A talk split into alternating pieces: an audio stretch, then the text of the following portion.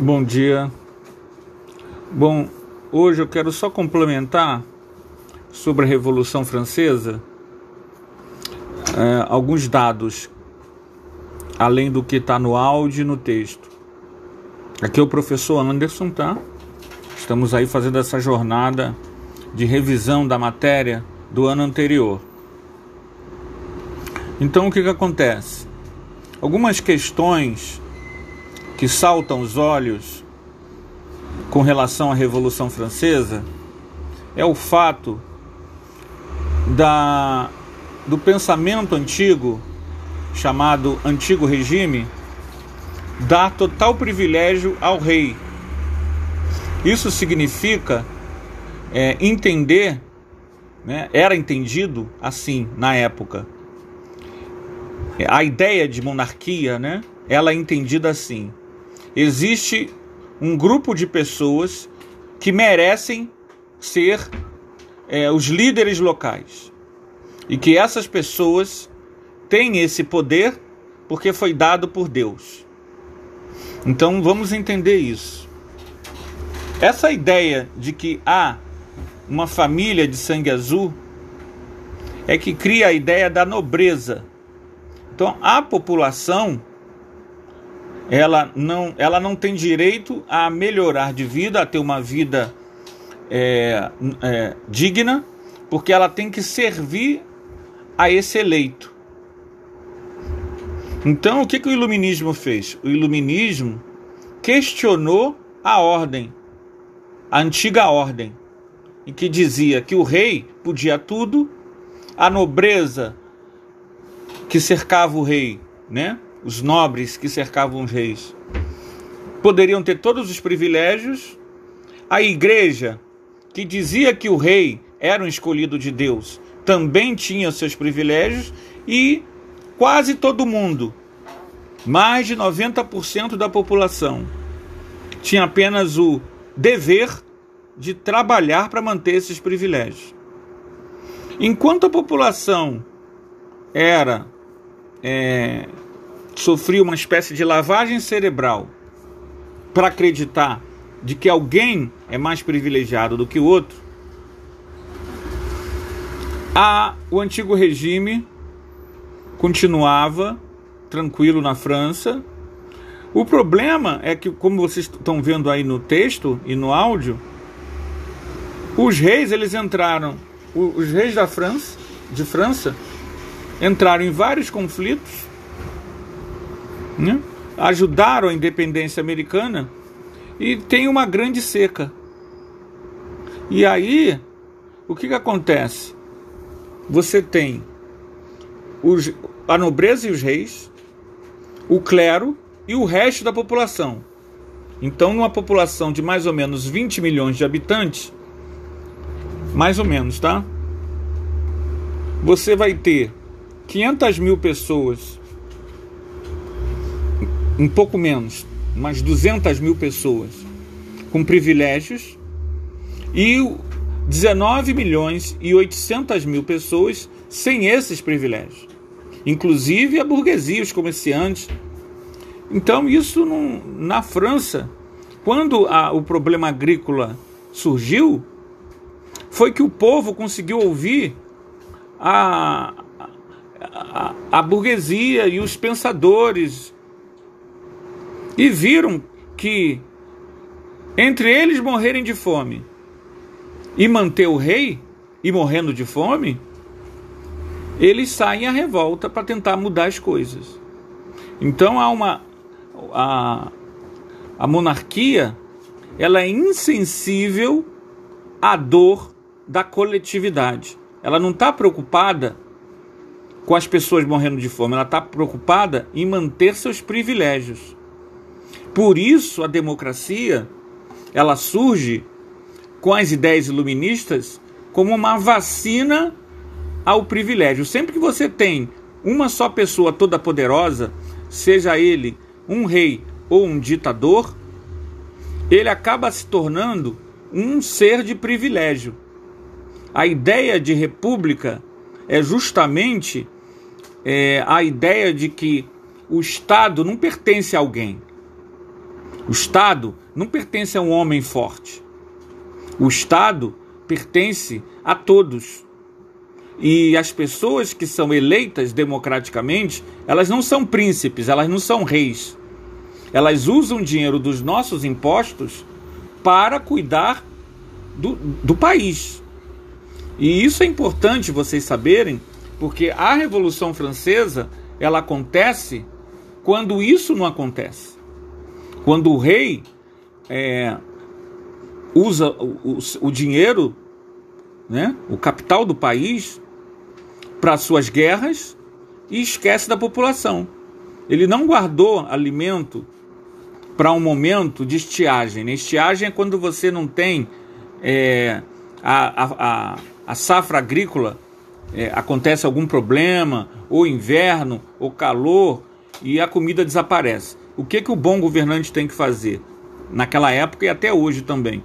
Você tem que guardar uma, um alimento de reserva você tem que ter sempre uma reserva de alimento para que, ainda mais naquela época, que os métodos agrícolas eram ainda muito primitivos, né? Muito primitivo.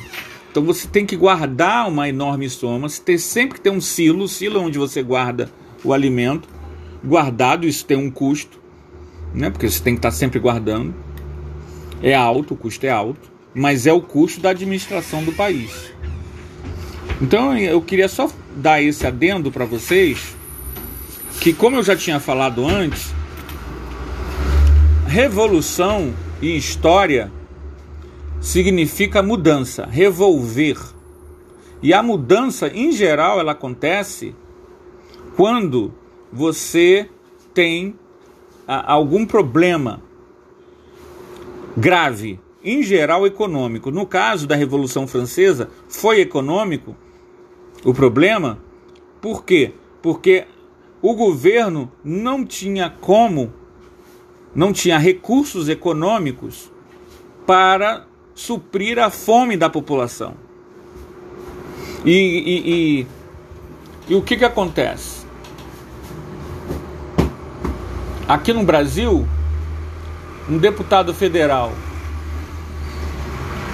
ah, esse ano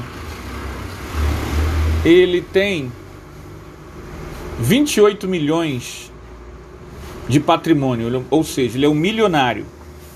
Ele é um deputado federal milionário. Ele tem um patrimônio de 28 milhões de reais. Ele recebe o auxílio de R$ 3.500 que, que um deputado federal ganha para poder morar de aluguel em Brasília. Ele, apesar de ser milionário, ele não abre mão desses 3.500 reais. Que não é, não seria para ele, que não precisa. Que inclusive tem casa em Brasília. Mas ele não abre mão. Mas ele propôs lá no Congresso que para sair da crise, a população tivesse 50% do seu salário dividido pela metade né? A, a gente passasse a receber apenas 50% do salário. Aí eu pergunto: vocês sabem disso? Não sabem, mas ele está propondo isso lá no Congresso. O que ele está propondo no Congresso é manter os privilégios da classe dele, dos milionários, né?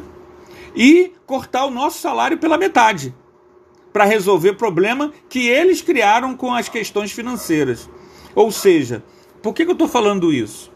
Porque hoje você tem os mesmos problemas do século XVIII, na Revolução Francesa, em várias partes do mundo, inclusive no Brasil. A diferença é que a gente tem o nosso salário reduzido, nós temos um empobrecimento crescente e não estamos conscientes disso. Porque esse deputado é, do partido, um partido chamado Novo, que na verdade não tem nada de novo, esse deputado, ele é eleito.